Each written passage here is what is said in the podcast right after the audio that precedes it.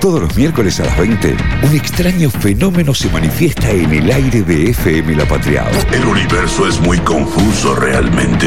La agenda se detiene, las bocinas entonan la misma canción y el pavimento se vuelve un montón de colchones en los que nadie para de saltar.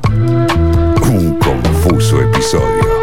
El escape perfecto de una realidad defectuosa. Independent life.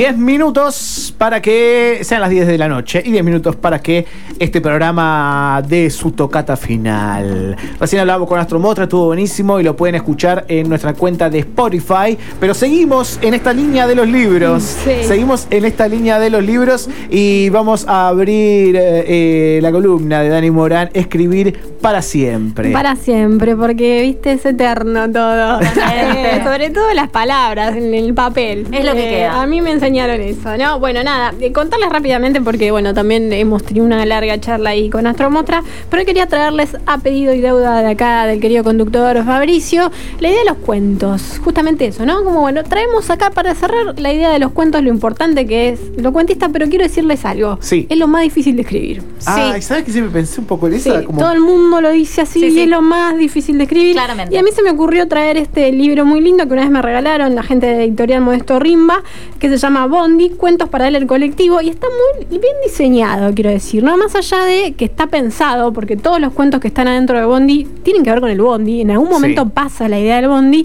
y que aparte también sucede esto de que qué loco lo que nos pasa cuando nos subimos, bueno, ahora estamos en pandemia, ¿no? Pero cuántas historias hay alrededor de un colectivo, Sí. ¿no? Sí, y cuántas viajamos, historias pasan por la cabeza cuando uno viaja en el transporte público. Y lo lindo de este libro de Nicolás Chiesa es que además de que todos los, los- los libros, digamos, todos los cuentos y, y- y que, y relatos que él escribe acá, aclara de que también en esta idea de Bondi, de colectivo, quiere hacer un libro colectivo. Entonces llama a todos los o lectores de este libro a que manden un correo si tienen alguna historia en el Bondi Ay, o con el. Bondi.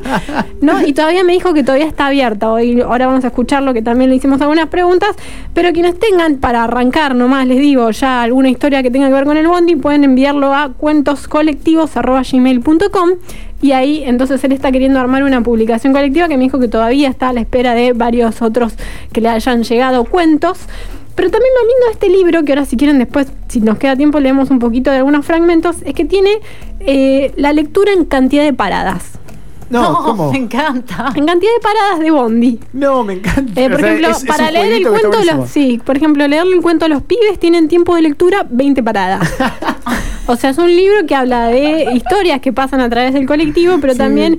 y que tiene mucho que ver con lo urbano, ¿no? En todo el tiempo se habla de la ciudad, el tránsito, ¿no? En esto de que si hay un colectivo, siempre lo urbano también está presente. También hay una historia que habla de un colectivo, porque a veces uno dice, bueno, el bondi, el colectivo, pero también los colectivos que tienen grandes historias son los colectivos que uno se toma cuando se da por de viaje por Latinoamérica, Pero ¿no? Y acá el micro, el micro, ¿no? ¿Quién no se de viaje, el que se ha cual. tomado los bondis eh, bolivianos tiene unas grandes historias también para contar, digo. Pero hay una no- apreciación también de cómo se construye ese concepto de Bondi en diferentes partes. Bueno, esto mismo que decís, pero y de, y de cómo se va construyendo de manera diferente. En algunos quizás más traffic, más combi, ¿no? De cómo, de cómo el mismo concepto del transporte eh, va tomando nuevas formas. Ac- acá tiene algo más, no sé, a mí me sale, o a- visualmente, ¿no? De más justamente colectivo, más grande. Sí, más del colectivo. Historias que se cruzan. Sí, historias que se cruzan y que van sucediendo arriba de un y que a todos nos pasa, ¿no? Sí. Otra de las, para ir rápidamente y relatarles algunas cositas Sí. que tiene, aparece la embarazada, obviamente, en No, uno de los no. cuentos, Por favor. aparece el lisiado, que hay que dejarle el asiento, ¿no? Aparece una historia que es una de las primeras que se llama Los pibes cuando uno se cruza en el colectivo con alguien que no se quiere cruzar, Ay, ¿no? claro. ¿no? Y cómo es ese- esa instancia del bondi. Vamos a escuchar un poquitito a. Nicolás, que le preguntamos un poquito sobre esta idea del bondi y sobre este gran libro, eh, Bondi para leer, cuentos para leer en el colectivo y cuentos que tienen que ver obviamente también con este transporte.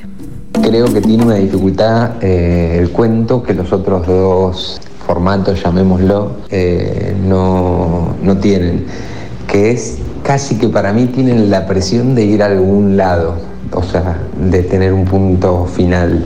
En una novela uno puede disfrutar del recorrido de un personaje, del crecimiento de ese personaje, puede recor- disfrutar del recorrido sin importar tanto la meta, porque si está bien narrado esto, si los personajes van creciendo, si uno se identifica, si hay un montón de elementos, se sostiene una novela sin importar tanto a dónde está yendo. Eh, muchas novelas terminan con el protagonista caminando hacia el horizonte y no por eso eh, son menos geniales.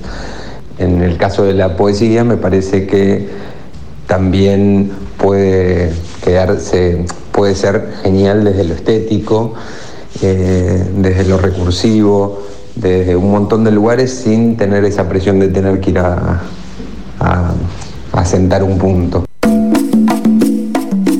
Me gusta, me gusta y, y es una Sí, construcción. Es difícil el cuento. A mí siempre me han dicho. Por eso me ocupo, me gusta la Pero poesía. también, y también creo que Puedo no solo, que tanto no solo es que es difícil, sino que creo que es el formato que los que no sabemos escribir más pensamos que, Que nos podés puede- escribir. Claro, es como, ah, voy a hacer un cuento porque me va a salir seguro. No, no, les digo porque es difícil, ¿no? Digo, una novela, la gente que generalmente se pone a escribir una novela puede estar años y ya se sienta con esa predisposición. El problema del, del cuento es que uno empieza a, a encontrar personajes y ¿cómo haces para que brevemente la historia se arme y vos sepas todo lo que tenés que saber de ese personaje y también sepas a dónde va? Digo, también hay una escena, es como si fuéramos una sola escena de una película o de un... Y tienen que pasar todo ahí. ¿No? Entonces digo, no es tan sencilla. No, es muy exacto. Bueno, eh. Abelardo Castillo creo que era el que arrancaba por el Sí. final. Claro. Sí, era maravilloso Bueno, después hay distintas estrategias. Les digo, acá también él tiene varias estrategias, ¿no? En esto de contar una historia, digo. Y también es difícil, la- digo, en una novela uno va tomando decisiones, va tomando apuntes, va yendo, va viniendo. En el cuento, o sea, tenés que tomar decisiones, pero tenés que ser tajante, digamos, ¿no? Y te, Las benditas decisiones ser- que hablábamos. Debe ser difícil, digo, quedarte con esa otra parte de la historia que vos sabés y que no se la estás diciendo al lector, ¿no? Entonces es como, son decisiones como más sufridas, Sí. podríamos decir, Sí. de la gente que escribe cuentos que de la gente que se sentó a escribir una novela, que la gente como yo que escribe poesía que de repente le pintó algo y, y lo puso en tres versos. Pero vamos a escuchar también que él nos contaba esta idea del bondi y del, del colectivo. Eh, entonces vamos a escucharlo eh, un poquito eh, de lo que decía alrededor de esto. Creo que en algún cuento está explicado de esa manera, o puesto de esa manera, no explicado. Lo veo como un fragmento de realidad en movimiento, o algo así dice, pero lo que intenta decir es que creo que en esas 50 personas, más o menos, que puede haber en un colectivo, es un micromundo y nos sirve para contar, por lo tanto nos sirve para contar todo. O sea, tengo el que deja el asiento, el que le cede el asiento a una persona y el que se hace el dormido. Tengo todos los extremos de, de, de la gente, el que escucha música hacia afuera y el que va pensando mirando por la ventanilla. No como esas secciones puntuales solamente, sino como, como que se encuentran los extremos, como que son un- una fracción que casi podríamos decir como si hiciésemos un estudio, eh, es un buen muestreo de, de cómo es el- la ciudad que contiene ese colectivo. Y, y eso un poco me gusta, ese, ese, ahí creo que recordé, creo que es un pedazo de realidad en movimiento. Pedazo de realidad en movimiento. Pedazo de realidad de movimiento buenísimo en parte de esto lo que decía y les relato algunos de estos pedazos de realidad que seguramente se van a sentir identificados, Dale, ¿no? dale, dale. Dice, cuando Martina no está enferma y él está bien, hablamos de Damián, ¿no? En este, en este cuento que se llama Los pibes, dice, cuando Martina no está enferma, que su hija, y él está bien con Julieta, que es su mujer, el trabajo es solo un contexto, pero cuando no, es la muerte, toda una mierda, excepto acá, en el colectivo, rodeado de exceso de gente igual de sudorosa y a disgusto consigo misma como él. Ni siquiera tiene que esforzarse por mantenerse de pie, la presión de la masa lo sostiene. Encuentra liberadora e incluso la seguridad de saber que no va a sentarse en todo el viaje.